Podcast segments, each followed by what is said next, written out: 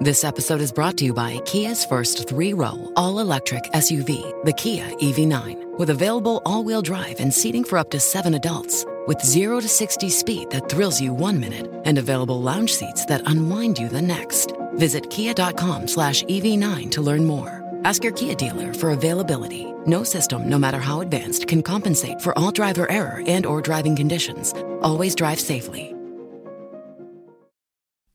Savez-vous quel est le point commun entre Jeff Bezos, Elon Musk, Bill Gates et Joe Biden? Dans la nuit du 15 au 16 juillet, les comptes Twitter de ces personnalités très suivies sur les réseaux sociaux ont été piratés. Derrière cette attaque d'une ampleur jamais vue, les pirates, visiblement très bien informés et bien entourés, ont pu poster des messages visant à escroquer les abonnés.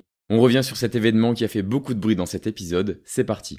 La cyberattaque commence en début de soirée avec le piratage du compte Twitter de Binance, la place de marché leader dans le domaine des crypto-monnaies. Une attaque parfaitement logique puisque le but était d'encourager les gens à envoyer des bitcoins à une adresse, celle du hacker, qui promettait ensuite de renvoyer le double du montant que vous avez envoyé. Une arnaque commune qu'il est facile de détecter lorsque l'on connaît ce type de mécanique, mais pour autant, plusieurs centaines de personnes se sont fait avoir en l'espace de quelques heures. Concrètement, un utilisateur envoie disons 1000 dollars à un pirate, qui, on le rappelle, se fait passer pour une personnalité, et il est censé recevoir 2000 dollars en retour. Évidemment, il ne touchera rien et son argent finira directement dans la poche de l'arnaqueur.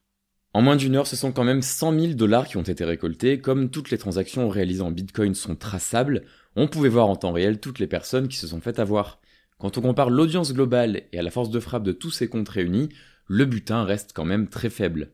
Ce qui est intéressant de comprendre, c'est le procédé. Il n'était pas question de pirater individuellement les comptes, Selon les premiers éléments dont on dispose, les personnes auraient eu accès à un tableau de bord interne de Twitter qui permettait de manipuler les comptes sans compromettre directement l'accès. Comme la brèche était interne, il a fallu du temps avant que tout revienne dans l'ordre, à savoir peu après 1h du matin heure française. Par sécurité, les comptes certifiés n'ont pas pu poster de messages durant toute la période du hack.